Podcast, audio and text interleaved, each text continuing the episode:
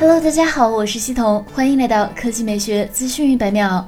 此前消息称，华为 P50 系列手机预计在今年五月份或六月份发布。近期该机的消息不断流出，现在其机模已经被曝光。今天，知名数码博主数码闲聊站在微博曝光了华为 P50 的第三方机模。总体设计跟此前曝光的该机的渲染图一致，手机采用居中单孔全面屏，背面左上角摄像头采用椭圆形双环设计，但具体摄像头排列方式依然未知。据悉，华为 P50 系列预计采用全新的大底主摄 IMX707，除基础版外，还有多个辅助镜头，包括潜望式镜头，支持屏下指纹识别。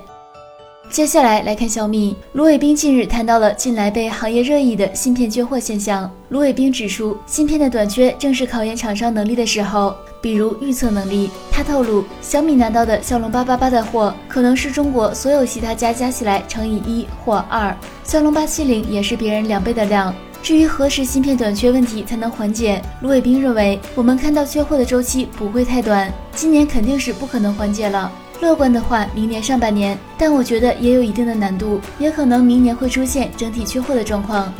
好了，以上就是本期科技美学资讯百秒的全部内容，我们明天再见。